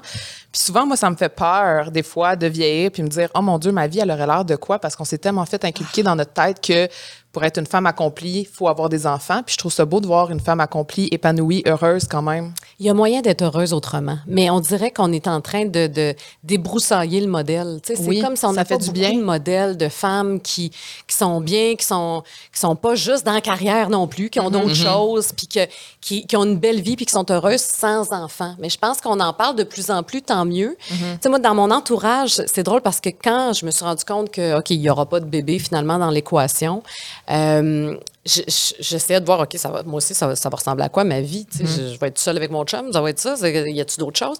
Et j'ai pensé à une de mes tantes. Dani, euh, que j'ai toujours admirée, qui est une graphiste, qui est une artiste. Fait que moi, depuis que je suis petite, que je l'admire. Et elle, à un moment donné, elle a tout sacré ça là. Elle s'est fait construire un voilier et elle et son chum sont partis faire le tour du monde. Elle n'a pas d'enfant. Elle a une super vie, par exemple. Ouais. En ce moment, là, elle fait pousser des perles aux îles Fidji, ma tante. Dani. Fait que, tu sais, c'est comme, OK, je pense que euh, ça peut être un, un plan le fun. Ça aussi, sans nécessairement faire pousser des perles, mais il y a d'autres chemins, tu sais. Puis je pense qu'il faut juste se donner le droit, tu sais. Puis bravo de t'écouter. La première affaire, c'est de s'écouter, tu sais. Puis Est-ce que ça a été long pour toi de, de, de faire comme ce deuil-là, que tu n'en auras pas d'enfants? Puis Ben ça a été la trentaine. Tu sais, mais moi, j'ai jamais été celle qui voulait des enfants à tout prix. J'étais pas celle qui rêvait de ça. Moi, j'avais des rêves de carrière, j'avais des rêves c'est ça. artistiques, puis c'était ça qui me qui me faisait rêver depuis que je suis toute petite. Tu sais. Euh, mais euh, à un moment donné, ben c'est quand tu trouves le bon gars. Tu sais, moi, je, je me suis mariée avec mon chum, puis c'était comme ben là, on dirait que c'était une évidence parce que c'est chemin que j'ai toujours entendu. Fait que ok, ben on va faire des bébés, puis là, bon ben ça devrait s'en venir là, on essaye, puis euh, oh ça, ça vient pas, ça vient pas. J'ai fait une fausse couche, et moi la fausse couche, ça avait fait ok ben ça vient me confirmer que mon corps fonctionne. Fait que c'est correct, le bébé va revenir plus tard. C'était vraiment comme ça que je prenais. Et à un moment donné, on s'est rendu compte qu'il se passait rien. Et moi, ma limite, elle était là. Il y a des gens après ça qui vont pousser en, en fertilité, puis bravo, j'admire ça. Mais moi, je sortais de mon burn-out. J'étais fragile. Et ça a fait, hey, j'irai pas me jouer dans les hormones, je vais euh, planter. Là. Là, je savais que j'allais retomber si je faisais ça. Donc, on a eu des sérieuses discussions, mon chum et moi. Puis c'est comme, OK, notre vie va ressembler à quoi? Qu'est-ce qu'on fait? Puis mon chum est à la même place que moi. Fait qu'on on a une très belle vie autrement, c'est tout, tu sais. C'est- C'est correct. Ça du bien à mon petit cœur. ça. Oui, ça fait Tu du bien à mon petit cœur. Ouais. Mais c'est mon genre, tu sais, dire, ah, je regarde mon chien avec mon chum. Moi aussi, Ouais. c'est quelque chose qui, m'émeut beaucoup parce que c'est ça ma famille, tu Ben, c'est ça. c'est ça va rester ça. Puis Exactement. je le vois aussi comme un peu l'univers va faire un peu son chemin, puis un peu comme tu dis si pour toi ça fonctionnait pas. Moi, j'ai vraiment la, la croyance que l'univers te met sur ton chemin les choses que tu as besoin d'apprendre, Je suis à la même place que toi. Puis, sais, moi, ça me dérange pas de le dire, mais moi, j'ai- je prends aucune contraception. Bon, OK, je veux dire, je regarde quand même mon cycle. Je sais que peut-être que quand ça que je parle de ça. mais mais euh, je fais pas nécessairement plus attention. Peut-être que je devrais, mais j'ai vraiment la forte intuition que l'univers va, va, va le Décider pour choisir. ouais, va le choisir pour moi. Ben, je suis à la même place. Moi, je pense que si j'avais eu à être mère dans cette vie-ci, moi, Ouais. je, je flirte un peu avec Oui. la réincarnation. moi aussi. Ah ouais, Ouais, j'adore. c'est ça. C'est quoi ton signe astrologique? Vierge, ascendant Sagittaire. Ah! T'es-tu une vierge? Oh my God! T'es née quand, toi? En haut. Ah, 22 septembre, moi. Oh mon Dieu. Ben, c'est pour ça, moi, c'est pour ça. ça, moi, je suis poisson. C'est pour ça que je suis ton album. J'aime les vierges. Ah, ben poisson, ben oui, c'est comme le signe de l'autre bord. Toi, t'es mais l'émotif. comme, oui, mais c'est comme un match parfait. Oui, c'est les ça deux, qu'on est euh, vraiment euh, proches. Mais c'est que les vierges, c'est une fausse croyance aussi de penser que c'est très maternel, mais en fait, on est très caring. Oui. Parce que la vierge, c'est le signe du service. Donc, c'est pour, fait. Donc, c'est pour ça qu'on est très caring à propos de- des gens autour de nous. On veut que tout le monde soit bien. Euh, puis bon, là, la drive aussi, je, je le vois en toi. Ouais. C'est quelque chose que j'ai aussi en moi. Fait que je trouve ça beau parce que quand je l'avais dit à ma mère, elle m'avait dit une femme n'a pas besoin d'avoir un enfant pour, pour se sentir épanouie et se sentir accomplie. Donc là, j'ai la preuve devant moi, la preuve vivante. Mm. Fait que ça fait du bien. Bravo. Mais c'est- on peut être maternelle sans avoir d'enfant. Ouais. Tu sais, moi, je prends soin justement de mes amis, je prends soin de mon chien. Mon chien, il a tout mon amour maternel. là. Tu sais, c'est vraiment, euh, c'est mon bébé, qu'est-ce Oui. que tu veux? Oui. Euh, fait que, mais c'est correct. Vous êtes pareil. c'est drôle. Mais pourquoi pas? Tu sais, On a le droit, la, vie. Je, pense vraiment que si j'avais eu à avoir des enfants, j'en aurais eu. Euh, puis je me dis, ben, peut-être que dans une autre vie, j'en ai eu euh, 13, puis que je me suis dit, OK, hey, je vais me donner un break pour la prochaine. Je, je sais pas, moi, j'aime croire à ça. J'aime croire, moi aussi, que Ouais. l'univers te donne ce que tu as besoin. Parce que quand j'ai fait ma carte du ciel, il y a un truc qui s'appelle le True North, qui est comme Oui. le karma, dans le Oui. fond, qui montre un peu ton ancienne vie et euh, le purpose que tu as dans cette vie-ci, OK? Puis moi, dans mon karma, en fait, de mon ancienne vie ou ma réincarnation, peu importe, j'étais probablement une femme avec 13, 15, 16 enfants. Oh! Et que j'ai été brimée de ma liberté parce que j'étais trop au service de mes enfants. Et dans cette vie-ci, bon là, on y croit ou on y croit pas à l'astrologie, là. Et dans cette vie-ci, mon purpose serait justement d'avoir cette liberté-là, de vivre de cette liberté-là. C'est drôle. Alors, bref. euh, Mais moi voilà. aussi, il paraît que j'ai eu bien des enfants Ah ouais, dans hein? une ancienne vie, selon, euh, selon ma carte du ciel, selon euh, des voyantes aussi. Moi, j'aime toutes ces affaires-là. T'en as vu des voyantes? Oui, oui, ben oui, j'aime ça. Puis ça moi. tu euh, y a-tu des choses qui sont arrivées qu'elle avait déjà? Ah oui, oui. Ça, Ah oui, oui, ça me fait peur. Moi, tu vois, ça, ça me fait Mais peur. moi, j'adore. Moi, j'aime ça. Mais moi, vraiment, tu sais, comme Tu y vas-tu souvent? Une fois par année. Ah! Ouais, ouais, ouais. C'est comme un petit euh, check-up de qu'est-ce qui s'en vient dans la prochaine année. Puis, j'haïs pas ça. Puis, tu vois, mon frère a eu un bébé euh, en juin dernier et ma voyante me l'avait dit un an d'avance. Elle dit Ah, il y a un petit bébé qui s'en vient. Ah, je dis, donc, le fun. Puis, je savais que c'était mon frère, évidemment, c'était pas moi.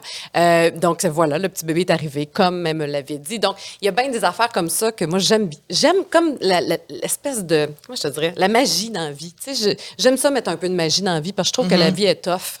puis, Oui. je trouve que ça fait du bien de, de croire en quelque chose de plus grand puis de croire qu'on n'est pas tout seul. Moi, ça me fait du bien. J'ai une question par rapport à ça. Est-ce que tu crois que les choses sont écrites d'avance ou on crée un peu. euh, Colin, je, je pense que les choses sont écrites d'avance. Ouais. Ah ouais. Ouais, mais ça, je le sais là, que c'est c'est matière à débat, mais euh, moi, je pense ça parce que souvent, il y a des affaires plates qui nous arrivent, puis tu te dis, tabarouette, me semble que je mérite pas ça. Ouais. Et après ça, tu comprends la raison.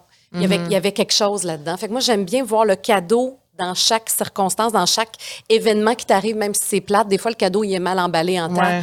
Mais Il y a une leçon. Il y a une leçon Pour t'amener à quelque part la place où il faut que tu ailles. J'aime croire à ça. Ouais, j'aime croire à Ben, ça. c'est beau, c'est positif aussi. Là. Ouais.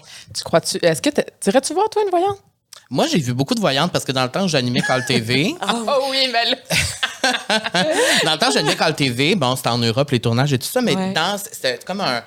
Je compare ça souvent à TVA, c'était comme un gros, gros, gros, gros, gros building avec plein, plein, plein de studios avec tous les animateurs de tous les pays OK. qui étaient là. Donc, il y, a des, il y a des studios partout, mais il y avait aussi la moitié, c'était des voyantes. C'était des voyantes. Mais c'était-tu des vraies C'était un peu comme il y avait à TQS dans le temps. Comme là. Jojo Savard. là. Genre, OK. tu sais, c'est vraiment euh, des voyantes là, en direct, là, t'appelles, un peu comme Carl TV, mais une voyante. Et j'en ai vu plusieurs à l'époque parce que ces voyantes-là voulaient toutes me, me Ah tirer oui, aux hein? cartes. Oui, puis moi, j'étais vraiment, euh, tu sais, je voulais vraiment. Et euh, il y en a, il y en a que non, mais il y en a une en particulier que je me rappelle, elle me dit, des choses sont arrivées là jusqu'à cinq ans après. Aïe, aïe, aïe. Moi, je lui avais posé une question et la chose, je, je lui avais posé une question parce que, tu sais, je prenais l'avion pour aller là-bas, je restais pour un contrat de trois mois, je revenais deux semaines, je repartais.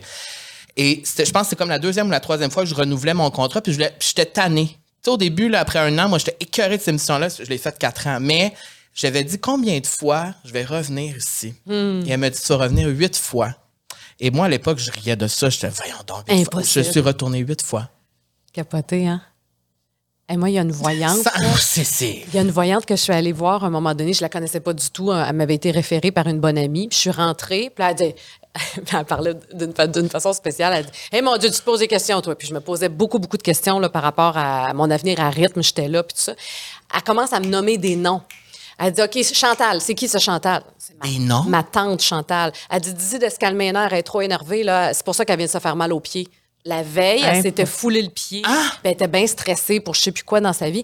Elle me nommait mon frère. elle elle- je capotais des noms, là. C'est comme, mais voyons, elle peut pas connaître ma tante Chantal, là. Ça se peut pas, là. ça fait pas- Fait que, quand même. Puis elle aussi, Wow. encore à ce jour, il y a des affaires qu'elle m'a dites qui sont en train de se réaliser. Elle me l'avait dit que José allait s'en aller. Ah! Puis ça s'est pas fait tout de suite. Puis je me disais, bon, ben, finalement, elle était dans le champ. Ben non, finalement, c'est arrivé. Wow. Elle m'avait dit que j'allais animer avec un autre homme. En tout cas, fait tu sais, c'est comme, Ah. on y croit ou on y croit pas, mais moi, j'aime bien ça.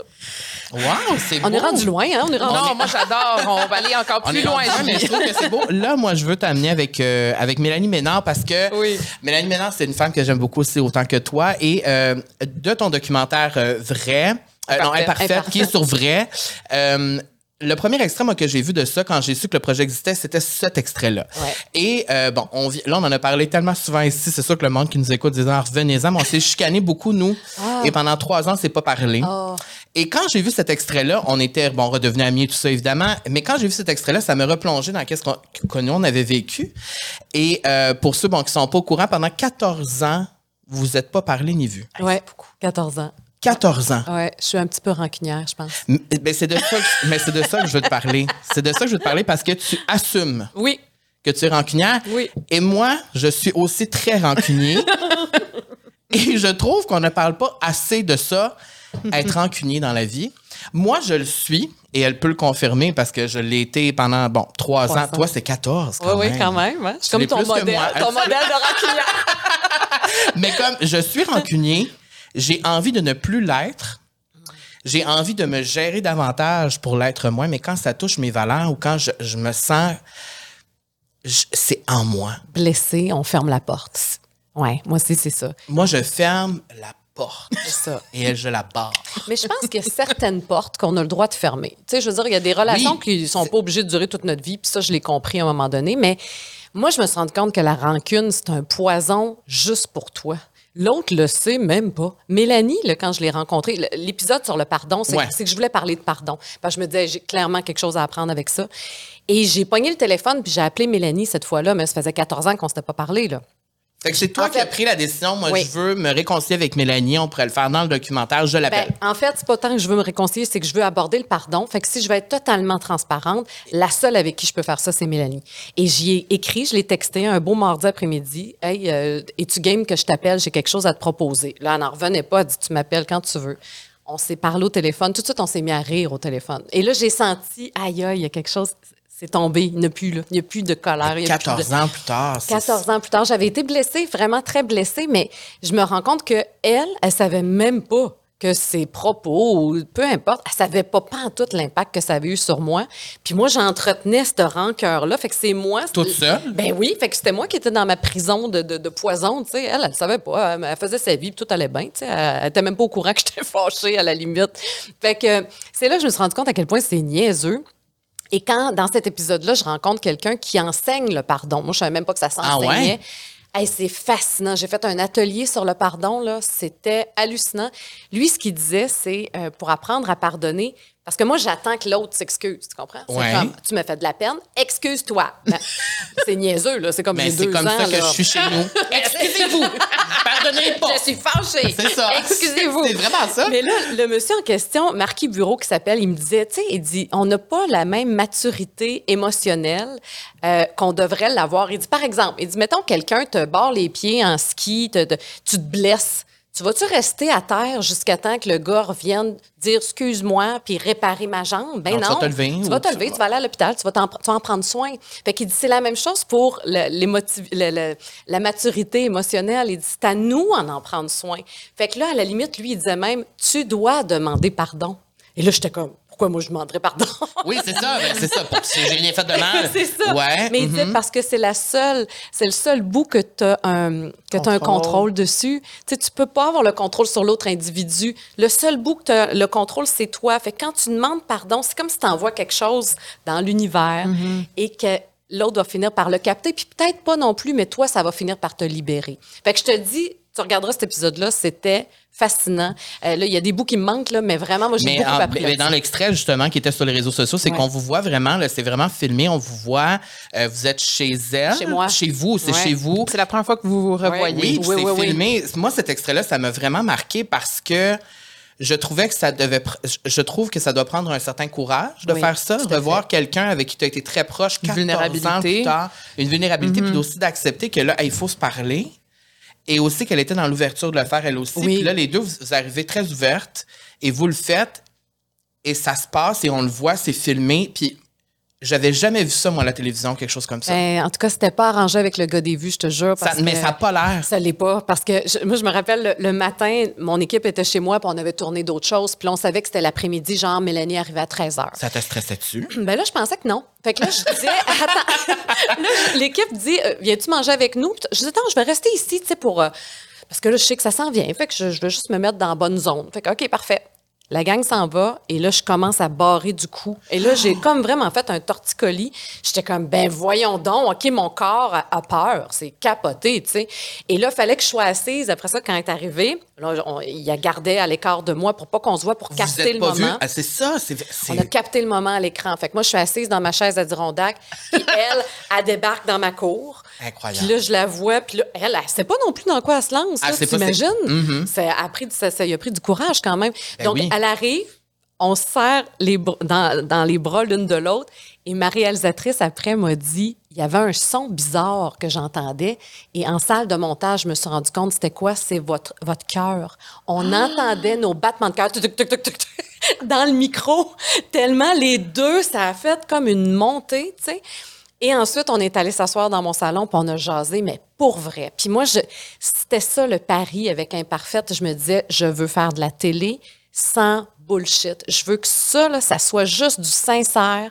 Il n'y a pas de filtre, je fais de la télé, puis je vous montre le- ma facette parfaite. Là. Non, non, non. Je suis rancunière, vous allez le savoir, puis vous allez me voir. Puis c'est vraiment une télé sans filtre, et c'était ça que j'avais envie de faire. On, y est arrivé, je pense. Puis après, comment on se sent quand on pardonne à quelqu'un, que ça Hmm. fait autant longtemps qu'on. libérée. Vraiment libérée, on- on- légère, euh, heureuse. On s'est même texté après. Puis on était comme, comme deux petites filles tu sais, qui se sont retrouvées. Puis on était Hmm. donc bien contentes. Puis là, là j'y écris à sa fête. Puis on se texte. Puis on- elle faisait sucré salé cet été. Je trouvais qu'elle était vraiment bonne. J'y ai écrit Oui, pour elle était très dire. bonne. Elle a fait une super bonne Vraiment. job. Fait que, tu sais, tout ça, fait que, il y a quelque chose de. C'est passé, c'est réglé. On est venu au bout de notre karma, toutes les deux. Puis on est passé à un autre qu'est-ce que tu dirais aux personnes comme moi ou toutes les personnes qui nous, qui nous écoutent, qui nous regardent, qui ont de la difficulté à pardonner à quelqu'un en ce moment, puis que. Tu sais, puis je pense à une situation, bon, je pense à la situation avec mon père, par exemple, là, que, ça fait bon, plus, plus de 15 ans. Comment on, on, on- on fait? C'est une Euh, grosse c'est question. une grosse parce question. que ça- Mais surtout que- quand tu peux pas le demander aussi, tu sais. aussi, Ouais. parce qu'on peut aussi, là, là, tu as eu l'occasion de le faire en personne et tout ça, mais des fois, on peut quand même pardonner Sans- Sans l'autre. Ah C'est oui, ça, oui, tout à pardonner fait. sans l'autre, ouais. Eh, mais je- je- ouf, c'est une grosse question. Je pense que se donner le temps. euh, moi, je, je suis lente de toute évidence euh, dans le pardon. Comme moi. C'est ça. Puis c'est correct. Tu sais, on n'est pas obligé d'être vite. Puis c'est c'est bien correct. Puis tant qu'il y a encore de la colère, ben ça veut dire qu'il y a quelque chose encore qu'on n'a pas digéré tout à fait. Tu sais, avec Mélanie, là, on était rendu au bon moment. Là. Mais j'aurais pas tourné cette émission-là, il y a trois ans. Tu comprends? Je n'étais pas Ah, rendue ouais, hein, encore. ça- ah, il y a un ouais. cheminement qui s'est fait, je pense. Il y a une maturité qui est arrivée. Euh, mais sérieusement, regardez sur Internet les ateliers sur le pardon. Là. Mais ça, moi, je ça m'intéresse, ouais, moi, Je te ça. conseillerais tellement de faire ça. Mais là. c'est quoi qui se passe dans un atelier comme ça? C'est qu'on t'enseigne comment pardonner. C'est puis- flyé, là. C'est vraiment Ah ouais? Puis moi, je suis bien ouverte dans toutes les thérapies, là. Ouais. C'est- Mais ça, c'est- c'est c'est quelque chose. C'est-tu en groupe? C'est en groupe. C'est avec des gens que tu ne connais pas. Tu connais pas l'histoire des gens qui sont là non plus. Ils ont tous quelque chose par Pourquoi rapport au pardon, ouais, mais tu le pourquoi. sais pas. Et là, il y a différents, euh, comment je dirais, différents ateliers avant d'arriver au, au- à l'atelier final. L'atelier final, là, c'est qu'il y a un cercle au centre. Il y a des gens qui sont en cercle et il y a un autre cercle plus grand autour, OK?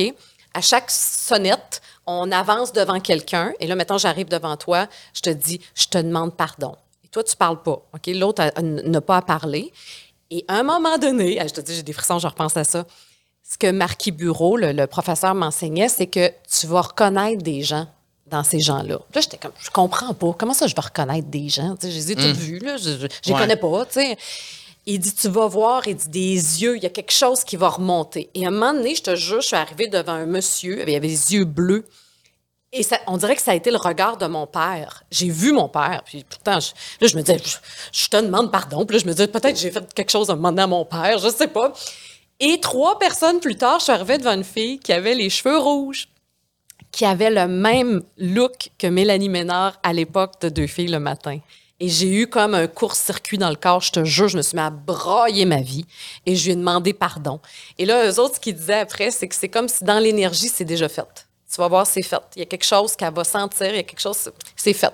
Puis laisse aller la vie après ça. Puis tu vois, après, bon, c'est vu pour l'épisode, puis c'était effectivement réglé. Mais tu sais, hey, ça a de la New Age, cette affaire-là, là, mais c'est c'est vraiment puissant. C'est c'est J'y vraiment. crois, mais c'est parce que aussi quand tu dis ça à voix haute, ton cerveau l'associe comme si c'était vrai. Puis Oui. l'émotion, ton corps va le ressentir aussi. Ton corps te parle fort. Parce que plus là. tu dis je suis en crise après elle, plus ton corps le ressent. Tandis que crise. si tu dis je lui pardonne, c'est que tout va bien, j'ai passé par-dessus, ton, ton cerveau va l'assimiler encore plus, cette émotion-là. Ah, en fait, hey, c'est vrai, c'était pas je te, je te pardonne, c'est je te demande pardon. Pardon, c'est ça. Oui, c'est je te demande pardon. C'est ça qu'il faudrait dire et non pas j'attends que tu te tu C'est le t'excuses. contraire. Exactement, parce que c'est le seul bout qu'on on dirige chez nous. Tu sais, fait que je te demande pardon. Oponopono aussi, là. Oponopono. Connaissez-vous ça, là? Non, Ah c'est non, quoi ça? hein, ça, c'est comme une technique, je pense que ça vient d'Hawaï. Il y a plein de livres là-dessus. Hein? Ça- Oponopono. J'ai jamais Oponopono. entendu ça. aide à pardonner, ça aussi. C'est comme, Ah! oui. Ah, je vais aller lire là-dessus. Vous lirez là-dessus, il y a des livres sur ça, puis c'est- un peu similaire, je te dirais, à, cet exercice. Parce que, tu sais, moi, je le sais au fond de moi que si je pardonne, je vais me sentir libéré après. Ouais. Je le sais. Ouais. Parce que toutes les fois, c'est arrivé, le outcome est tellement positif, mais ça reste quand même difficile de le faire Ah, je comprends. quand on est rancunier dans la vie. Oui. Ben, quand tu as été blessé, c'est vraiment ça. Toi, as-tu été rancunière toute ta vie? Est-ce que, que tu- oui. est-ce que tu sais d'où ça vient? Pourquoi tu es comme ça? Je pense que de cette famille, ma mère a dit Mm. souvent qu'elle n'est pas rancunière, mais qu'elle n'oublie pas. tu sais, c'est Ah ouais? euh, ouais, euh, rancunière. Euh, puis moi, tu sais, quand j'étais plus jeune, je me suis fait écœurer au secondaire, comme ben du monde. Là. Je me suis fait euh, intimider par des petites filles qui voulaient me battre après l'école, puis des affaires de même. Ben oui. Fait que ces filles-là, je leur en ai voulu longtemps. Ben oui. Puis, mais moi, c'est drôle parce que j'ai reviré ça en disant checkez-moi bien aller. C'est c'est comme devenu un moteur de Oui, je vais aussi. vous le prouver. C'est ça. Fait que ça, c'est correct. Tu sais, dans le fond, Ouais. ça m'a servi. C'est sain, tu sais, ça- à la Oui, limite, là. Mais à un moment donné, c'est juste que quand toi, tu es toujours dans la colère, ben là, Ouais. c'est là que ça commence à, à te nuire à toi. puis Mhm. C'est tellement un poison. Mais on dit aussi que la- d'être rancunier, c'est de te donner le contrôle aussi à quelqu'un d'autre, tu sur, ton, sur ta paix d'esprit. tu. Oui, Ouais. c'est ça. Toi, t'as t'as pas de la rancunière, non? Zéro. Zéro, puis une Bonne, chance, parce qu'on n'aurait jamais pu se réconcilier. Ouais. Parce qu'elle elle était toujours dans l'ouverture et tout ça. Puis ce que tu as expliqué tantôt, le fait que Mélanie ne savait même pas à quel point. Ben, c'est la même chose dans son cas à elle. Aïe, elle connaissait aïe. pas la nature de mes blessures, pourquoi j'étais blessée, qu'est-ce qui m'avait rendu si triste que ça. Mhm. Mais après, quand on s'est expliqué, ça a comme. Mais ça a pris du temps. tu sais. C'est correct. Je pense que le temps est nécessaire aussi des fois. Puis je pense aussi que chacun doit se responsabiliser à nommer les affaires. Tu sais- Mm-hmm. tu sais, on attend après l'autre, puis on reste dans, nos- dans notre position, mais on y a, on y a jamais dit. Tu sais, je veux dire, on n'a même pas nommé. Que- quand tu me dis ça, ça m'a blessé. Ça se Ouais. dit ça, tu sais. Puis après ça, tu as une discussion d'adulte à, adu- à adulte. Fait que je pense que ça fait partie du, du processus de, de grandir, je pense. Puis là, après, après tout ce processus-là avec Mélanie, est-ce que tu penses que tu vas être moins rancunière après? Ça- ça- J'espère. que- c'est- Colin, ça serait plate, mais euh, c'est sûr que je vais toujours avoir ce faux pli-là. Je pense Ouais, que si tu moi me aussi, blesses, moi j'ai l'impression que ouais. c'est sûr, je vais me braquer. Là. Je ne serai pas euh, dans l'ouverture de suite. Mm-hmm. Euh, mais en même temps, là, j'ai des outils. Fait que je me dis, OK, ben au moins, il y a un apprentissage qui s'est fait, puis je retournerai dans une autre réunion de pardon. Hey, je trouve ça tellement intéressant, moi, ça. Je veux faire ça, moi. Hey, sérieux, je pense que je vais le faire. Tu devrais. Hey, ils font même des ateliers avec des chevaux. Par rapport Oh, au pardon, wow. c'est capoté, je te jure. Moi, j'adore ces affaires-là. Wow! C'était un sujet que je voulais parler depuis longtemps, le pardon, parce qu'on n'en parle pas assez souvent. Puis quand j'ai vu que tu t'assumais que tu étais rancunière, je me suis dit, mon Dieu, yes, une personne rancunière comme moi, parce que c'est, je pense, mon pire défaut. Je suis d'accord. Ouais. Alors voilà, je pense que ça m'inspire à. C'est, pour temps, ça je que peux c'est- pas comprendre. Je suis pas dans ta situation, tu sais. c'est- on n'a pas le même passé non plus, Ouais, mais je pense effectivement quand tu étais très blessée, Je pense aussi. te la porte, tu fermes la porte plus facilement. Ouais. Tu te Pour te protéger. Ben oui, ça a fait mal. Fait que tu veux plus retourner là. Exactement. Puis parlant de, de, de, de santé, je sais pas, je trouve que ça, ça touche la santé mentale aussi. Tu en as parlé un peu tantôt, mais tu es euh, porte-parole pour Telle Aide, qui est euh, le premier centre d'appel au Québec à offrir un service d'écoute pour les personnes qui souffrent de, de problèmes de santé mentale ou qui ont tout simplement besoin d'être écoutées. Exact. Et euh, ça, cette petite statistique-là, je trouvais ça assez impressionnant. Depuis 50 ans, Telle Aide a reçu plus de 2 millions d'appels T'imagines? puis est à l'écoute de euh, milliers de Montréalais chaque jour. Et euh, c'est confidentiel, c'est anonyme, c'est en français, c'est en anglais Oui. Et sans frais. et sans frais. Exact. Et euh, pourquoi c'est important pour toi de t'associer avec eux? Pour toutes les raisons que je viens de dire, dans le sens que, étant, étant déjà passé par le burn-out, euh, la thérapie, j'ai compris l'importance de mettre des mots sur la souffrance, sur les émotions. Euh, puis moi, j'ai eu la chance d'avoir accès à des soins, tu sais. Puis là, je sais que le contexte est tough pour bien du monde, que l'accès est difficile. Puis des fois, tu as juste besoin d'avoir quelqu'un qui t'écoute. Euh, et ce qui est formidable avec Telaide, c'est que les bénévoles, c'est des gens bénévoles qui font ça, là, euh, ont été formés pour faire vraiment une écoute qui est, qui est active, mais qui est pas dans le je vais te donner des conseils pour t'en sortir. Parce que des fois, c'est tannant, ça. Tu veux juste te plaindre ou tu veux juste nommer quelque chose. Tu veux juste être entendu puis accueilli. Souffler, là. Oui, ventiler, tu Ouais. Sais. Fait qu'eux autres servent à ça. Mais c'est sont quoi une écoute active? ben, ils sont, ils sont tous là, là. Tu sais, ils, ils sont, C'est ça, Ils écoutent, puis tu sens leur empathie, tu Pour sens. vrai. Mhm. Hey, c'est, vraiment sincère. J'ai, j'ai assisté là, à des gens Ah qui. ouais? C'est hallucinant, mais ils tombent pas dans. T'as-tu pensé à faire ceci ou non On n'est pas dans la solution. Je vais t'écouter, je vais vraiment t'accueillir puis te respecter, aucun jugement. Puis quand je vais sentir que ok, on, on a descendu peut-être d'un cran la, la tension, ben parfait, on va on, on va arrêter ça là, tu sais. Mais il y a des gens qui téléphonent à tous les jours à telle aide. Donc tu sais, moi ça me rappelle aussi un peu quand j'étais à la radio puis qu'il y avait des gens seuls qui m'appelaient à tous les jours. Fait que je me disais ça, si ça a pu leur apporter un petit peu de bonheur, ben tant mieux. Puis telle aide, c'est exactement cette mission-là qu'ils ont. C'est vraiment beau parce qu'on dit souvent que la prochaine crise, ça va être une crise de santé mentale. Et avec Je le crois. fait que c'est tellement difficile de pouvoir avoir accès à des spécialistes et tout ça, je trouve que ça, c'est une, une première, du moins, une, une belle pro- première porte d'entrée à ça, à euh, nommer les choses qui nous font mal, puis par la suite prendre le temps de éventuellement faire la thérapie. Mais ça, je trouve que c'est. Et mon frère, euh, mon frère a été bénévole. Là, je veux pas me tromper, soit tel jeune ou jeunesse, j'écoute, mais mon frère le fait l'an dernier euh, par chat.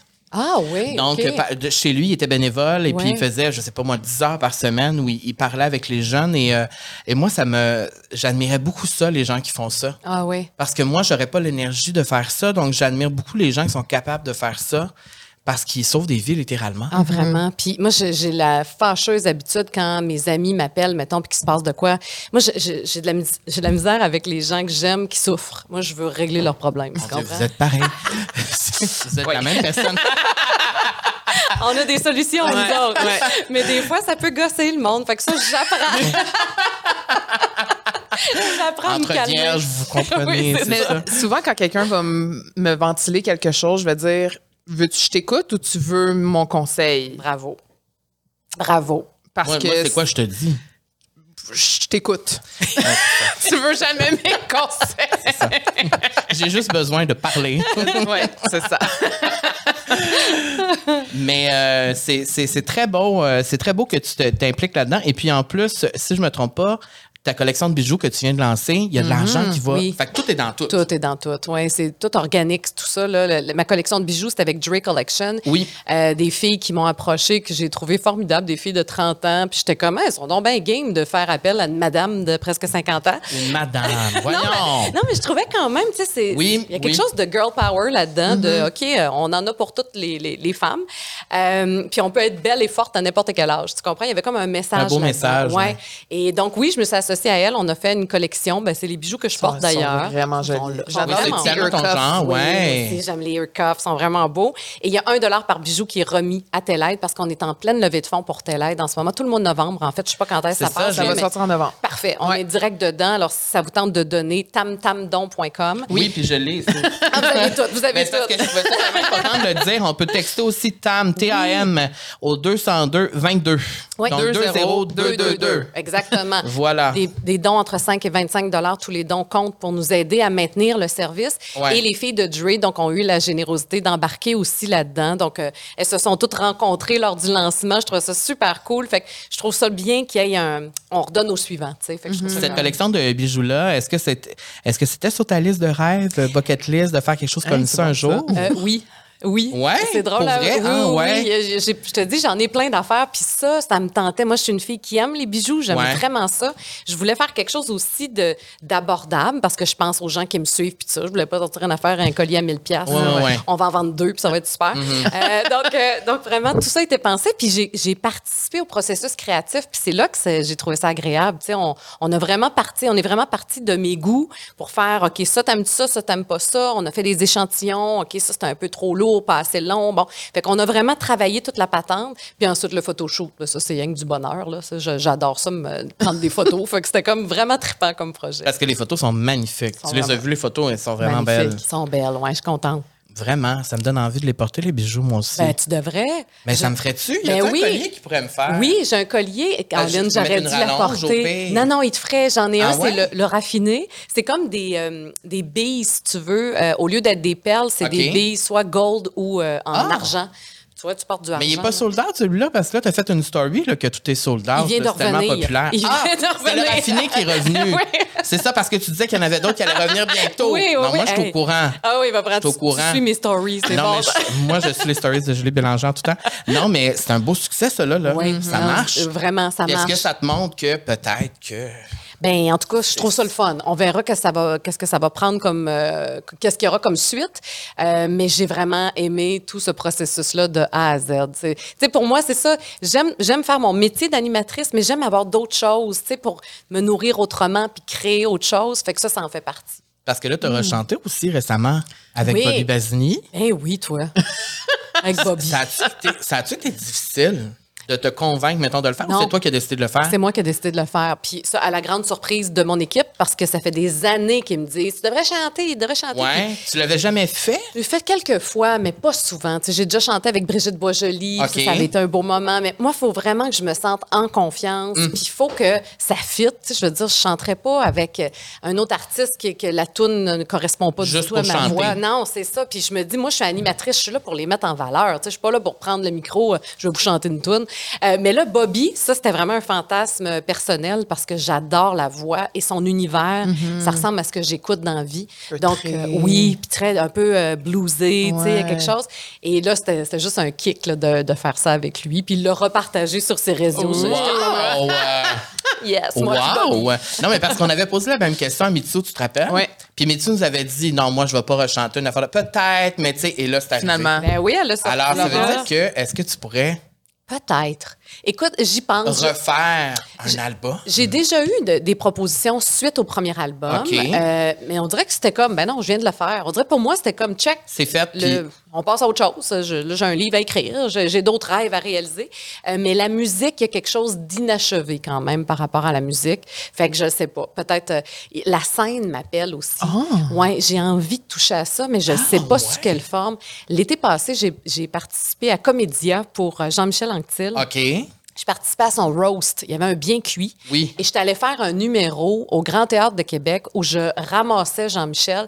Il y a Mais beaucoup de monde au Grand Théâtre, là. euh, la salle était pleine et, et le parterre était rempli de vrais humoristes, tu comprends? Puis là, moi, j'allais faire de l'humour.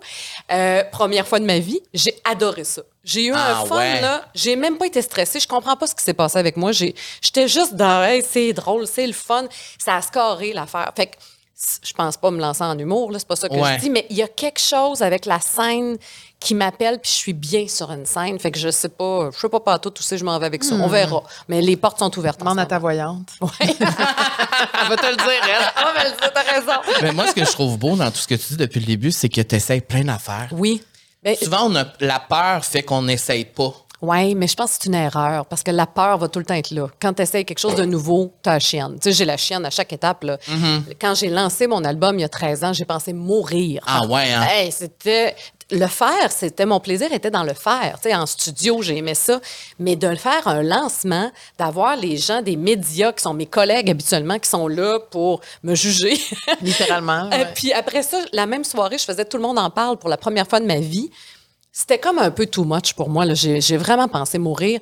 Puis finalement, je suis pas morte, tu vois. Fait que finalement, je me rends compte que on se crée des fois des, des peurs qui qu'on est capable de passer au travers. Tu sais, c'est juste de la grosse angoisse, mais quand tu le fais, tu te rends compte, ah, OK, ah, c'est pas si pire, finalement, puis je, je suis capable quand même de fonctionner là-dedans. Fait que moi, la peur, je veux pas que ça m'arrête. Mais pour ne pas avoir peur puis faire faire avoir confiance en soi quand même. Ben, je pense qu'on. Je te dis, j'ai tout le temps peur. J'ai j'ai tout le temps, quand j'essaie quelque chose de nouveau, j'ai peur. Mais je le sais que c'est une étape normale. Puis je le sais que le chemin va s'éclaircir de lui-même plus je vais avancer dedans. Fait que je pense que pour contrer la peur, il faut que tu sois dans l'action. C'est vrai, Fais-le. Fais-le. J'aime Hein? ça. c'est beau ça. penses? Puis est-ce que tu juges que tu as confiance en toi? Mettons ta confiance. Maintenant, là, oui. tu- Maintenant, oui. Euh, mais ça a été un le combat de ma vie. là. Euh, Tu sais, quand j'ai commencé à animer, moi, je, je, Seigneur, j'avais pas confiance en moi. Euh, ça finit bien la semaine. Ça fait, c'est ma onzième année, mais ça a pris des années avant que je me sente vraiment confortable de recevoir n'importe qui, de faire comme ça, c'est mon salon, puis je- on reçoit les artistes ici. Parce que des fois, c'est quand même intimidant. Puis encore, Ouais. des fois, il y a encore un thrill. Il y a quand même un petit stress parce que tu veux bien faire. Mais maintenant, j'ai confiance en mes moyens, puis j'ai confiance en mon expérience aussi, puis j'espère, Colin, ça sert à ça vieillir aussi, de se calmer Puis, mais tu parles aussi. c'est vrai. On peut-tu se calmer? On peut tous se calmer les nerfs. Déjà, je suis rendue à 32, j'ai l'impression que je me ai calmés un peu mes nerfs. Bravo. J'ai hâte d'avoir 40, 50, 60 pour vraiment que ça soit. Parce qu'il faut que je me calme, hein. Oui. Faut que je me calme les nerfs. Mais c'est parce Euh, que souvent, on veut la perfection. Ben, c'est ça le problème. quand tu commences quelque chose, ce sera jamais parfait. Mais non. C'est vraiment une fausse croyance de penser que ça va être facile quand tu commences un projet. Et c'est un métier public aussi, fait que nos gaffes, on les fait en public. Ouais. Ça, c'est- gênant aussi. Ouais. Quand j'ai commencé Ouais. à la radio, j'étais pas, j'étais vraiment pas bonne, j'étais pourrie. Je réécoute les, les, les cassettes de ce temps-là. Mm. C'était pas bon, mais je- je- fallait, fallait que je passe par là Ben pour oui. apprendre, puis un jour devenir meilleure. Exactement. Ben oui, puis tu parles aussi de vieillissement dans, dans ton Ouais. documentaire, puis je trouve ça intéressant de parler de ça parce que on en a parlé quelques fois parce qu'on vient d'entrer d'entrer dans la trentaine, on se sent plus comme dans notre vingtaine, là t'arrives à la cinquantaine. Comment t'abordes ça la cinquantaine qui arrive Mm-hmm. Très dans ta bien. vie? Très, Ben, très bien. l'air tellement bien. Ah oui. Moi c'est ce que je trouve. Ah oui, ben la- moi, la vingtaine, ça avait été tough. Je sais pas pour vous autres, mais la vingtaine, on dirait que c'est- Oui. c'est une décennie où tu veux faire tes preuves, puis ça va jamais assez vite, puis t'es pas assez bon, puis bon, c'est dur. La trentaine, ça commence à se calmer. Vous allez voir, c'est une belle décennie, c'est la trentaine. 40, encore mieux. Puis 50, ben j'ose espérer que ça, ne fait que se bonifier. Mais je j'ai jamais été aussi solide dans ma vie, dans mon cœur, dans, dans ma tête qu'à cet âge-ci, tu sais. Fait que ça va, ça va. Euh, c'est sûr que le corps change, c'est sûr que j'ai plus le corps de mes 20 ans, mais c'est correct. Il y a quelque chose de... Je pense qu'on est plus dans l'acceptation en vieillissant. De... Puis on le sait aussi que, OK, là, il y a un bout de tough. Bon, ça va finir par passer. Donné, il va avoir un bon bout. Je vais en profiter. Tu sais, Il y a comme une espèce de sagesse qui, qui vient quand même en vieillissant qui fait du bien, je te jure. Il y a quelque chose. Puis il y a une fin aussi. Moi, j'ai eu faim longtemps de mon métier. C'était que ça allait jamais assez vite. C'était comme, c'était comme je, je- voulais défoncer les portes. Puis, c'est souffrant faire ça, défoncer les portes à grands coups de tête. Euh, C'est vrai. À un moment donné, ça Ouais, étourdissant. épuisant. Ouais. Ouais. Là, je suis plus dans. OK, je sais où je m'en vais, j'ai des buts, mais si ça arrive pas par ce chemin-là, ben il y en aura un autre, puis ça va être correct aussi. Fait que je suis vraiment dans l'acceptation. Est-ce que c'est ça que tu aurais dit justement à la Julie de 25 ans qui savait pas ce qui s'en venait? Qu'est-ce que tu lui aurais dit? Elle faisait pitié. Est-ce qu'à 25, tu aurais pu penser qu'à 50, tu arriverais à un moment où tu es vraiment dans cette acceptation-là, où tu te sens tellement bien, tu sais? Euh, je savais que j'allais vivre des grandes affaires. C'est bizarre, hein, mais Tu je le sentais? Je le sentais. Puis je pense que c'est pour ça que je, je- ça allait pas assez vite parce que je me disais, voyons, je, je veux arriver là. Fait que j'ai Ouais. toutes ces étapes-là à faire. Faut que, faut que ça Faut que clenche. ça se passe. faut que ça se Ouais. passe. Euh, mais je pense juste que je lui dirais, oh mon Dieu, apprends à t'aimer, va en thérapie. Va en thérapie plus vite euh, et apprends à t'aimer. Je pense qu'à partir de ce moment-là, moi, il y a eu un déclic. Tu sais, je, je parlais tantôt de cadeaux mal emballés. Le burn-out, pour moi, ça a été un cadeau mal emballé parce que ça a été extrêmement souffrant comme bien des gens qui sont peut-être là-dedans en ce moment. C'est pas le fun. C'est un bout que j'aurais voulu éviter. Mais à travers ça, je suis allée en thérapie. Et à travers la thérapie, c'est là que j'ai appris à m'aimer. Fait que c'est là que ça s'est comme stabilisé, tu sais. Fait que c'était ça le cadeau mal emballé. Puis même l'amitié, mes meilleurs amis, je les ai rencontrés en thérapie. C'est quoi Ah les ouais? chances, tu sais? Ouais, on était une gang de poquets ensemble. Puis on est encore amis à ce jour. Wow. Ouais. Fait que voilà. Est-ce qu'on se fait des nouveaux amis, justement, à 40, 50? C'est... Oui, ça arrive Ouais. encore, c'est le fun, ça. Ouais. Oui, puis euh, moi, j'ai l'amitié féminine, ça a été une, une longue quête dans ma vie.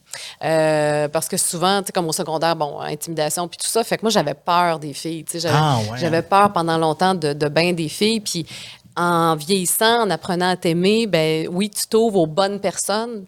Je pense que j'apprends à m'écouter davantage aussi. Mon intuition est bien forte. Fait que je le sens quand c'est oui, ça, ça, ça peut être quelqu'un vraiment qui devient une amie ou c'est juste OK, hey, on va passer notre chemin puis ça va être correct. Parce que j'ai vu une entrevue de Jane Fonda, c'est intéressant qu'on parle de ça, où elle parlait de l'amitié féminine. Et moi, je me suis reconnue beaucoup là-dedans parce que été avec des femmes toute ma vie. Et elle disait que l'amitié féminine, c'est la chose la plus importante dans sa Ah, vie. Et surtout en vieillissant, que c'était tellement important pour elle qu'elle n'imaginerait même pas sa vie, sans- qu'est-ce que ça aurait été la deuxième partie de sa vie sans ses amis euh, de filles. Je comprends, je comprends tout à fait. Ben moi, les filles dont je vous parle, là, que j'ai rencontrées en thérapie, là, on s'appelle les princesses, les, les quatre ensemble, parce OK. que un moment donné, c'était la fête de une, puis sur le gâteau, ils ont oublié le R. Au lieu d'être bonne fête princesse, c'était bonne fête princesse. Ça nous a fait rire, puis on est devenus les princesses. Mais ces filles-là font partie de mon équilibre mental euh, au même titre que mes psys, parce Ah, que j'ai ouais. encore deux thérapeutes stand-by quand ça va pas. Euh, mais oui, vraiment, moi, je pense qu'un souper de filles, ça, ça vaut une séance chez le psy. Là. Tu sais, des fois, tu as juste besoin de te faire valider, de te faire. Ou de te faire ramener aussi. Tu sais, mes, moi, mes vrais amis sont capables de me dire hey, là, t'es dans le champ, là, reviens. Ouais. Là, Tu on est capable de se parler pour vrai. Dans la vulnérabilité. Puis moi, c'est ce que je recherche de plus en plus. C'est des gens qui sont capables de se montrer comme ils sont. On n'est pas dans notre façade, on n'est pas dans notre rôle. Non, non, t'es qui? Comment tu vas pour vrai? Un vrai lien profond. Oui, j'ai besoin de ce genre de connexion-là. Puis c'est possible de créer ces liens-là en vieillissant aussi. Ah oui, vraiment. Parce que souvent, on en parlait de ça, qu'on trouve que c'est de plus en plus difficile de, de créer des amitiés fortes, profondes. Je comprends. Plus on vieillit, tu sais, tu sais, j'ai plus 20 ans, j'ai moins de temps, j'ai. Mais c'est encore possible, ça veut dire. c'est encore possible, mais je te dirais pas que j'ai un cercle de 25 Non, non, personnes. non. OK. Mhm. Mon cercle est petit. C'est vraiment un cercle qui est très, très limité. Mais tu vois, on parlait tantôt de ma styliste, euh, Vanessa Oui, Giroux. oui. Ben, j'ai eu un gros coup de cœur pour ce fille-là. Puis, tu sais, elle a 34 ans, Vanessa. Tu sais, elle est vraiment plus jeune que moi, mais on dirait qu'on clique. Puis, je me dis, hey, c'est comme une nouvelle amie. C'est donc belle fun, ça, la vie qui m'envoie encore des nouvelles amies. Mais c'est sûr que mon cercle, je te dirais qu'il y a comme 5, 6 personnes, gros top. là. Je pense que le cercle se, se rapetisse en vieillissant. Et c'est correct aussi. Oui. Ouais. C'est correct. J'ai plus besoin d'être toujours entourée. Là. Puis t'as un chum que ça fait longtemps que t'es avec? 18 ans. Ça fait longtemps. hein? T'as commencé à quel âge à sortir avec? Euh, j'avais 30. Ben, c'est- 18 ans, c'est ça, ça va faire 19. J'avais 30 ans. OK. Je m'en allais sur mes 31 ans. Fait que, ouais, on a passé à travers la trentaine, euh, la quarantaine. Mon chum est rendu à 50. Fait qu'on vieillit ensemble. C'est beau, ça. C'est une autre affaire. Ouais. Ouais. Ça, c'est c'est particulier, vieillir avec quelqu'un que tu connais tellement. Ouais. C'est ton meilleur ami? Ben oui, c'est mon meilleur ami. Mais c'est aussi des fois la personne qui me tape le plus nerfs. Ça vient avec. ça vient avec. Ça vient avec. Et vice-versa. Je pense qu'il pourrait Ouais. dire la même chose de moi. Ah ben c'est beau ça. Ça va faire six ans là, qu'on est ensemble justement. OK. Puis tu vois, c'est ça, ça me stressait beaucoup aussi de vieillir avec, tu sais, avec toutes les le- le- ce qu'on fait aussi, veux, veux pas, avec la pression qu'on se met. Euh, mais j'ai espoir, tu vois. Y es-tu dans le domaine? Oui, fait Ah, la aussi? même chose. euh, ah oui, ouais, OK. Ah, mais c'est bien, fait qu'il comprend ta réalité. Oui, c'est ça. Et vice-versa. Mais ça fait peur quand même, je trouve. Puis on n'a pas beaucoup de modèles qui sont ensemble depuis longtemps. Fait que tu es vraiment un modèle pour moi, Écoute, Julie. hey, je te dis, appelle-moi, on va se jaser. C'est la rencontre des vierges. C'est les vierges au sommet. C'est vraiment aime. ça. Hey, merci beaucoup, Julie. Merci à vous autres. C'était euh, fun. c'était inspirant pour de vrai. Mais tant mieux, mais vraiment, euh, et je peux vous retourner le, le compliment parce que j'aime ça, moi, m'entourer de jeunes qui ont de la drive puis qui, euh, qui prennent les jeunes. choses en main. Ben, oui, vous êtes deux Wow. petites jeunesses. Ben là, merci. Merci. Merci pour ton Euh, temps, fait qu'on Julie. fait qu'on peut toujours euh, te suivre sur les réseaux sociaux. Je vous encourage à le faire d'ailleurs parce que euh, ben, il y a beaucoup de beaux looks euh, qui se retrouvent. Mais aussi, si vous voulez vous procurer les bijoux euh, Dre Collection, vous pouvez suivre Dre Collection aussi sur les réseaux sociaux. Je confirme, je suis allé voir leur compte Instagram. C'est vraiment cool ce Ouais. qu'elles font. Ces filles-là sont vraiment euh, très cool. Et si euh, vous voulez regarder ce- cette série documentaire-là, c'est disponible sur Vrai. Et si je me trompe pas, il y a quoi? 6, 8 Huit épisodes? épisodes, ouais. Et euh, je pense que c'est ça mon projet d'ici Noël.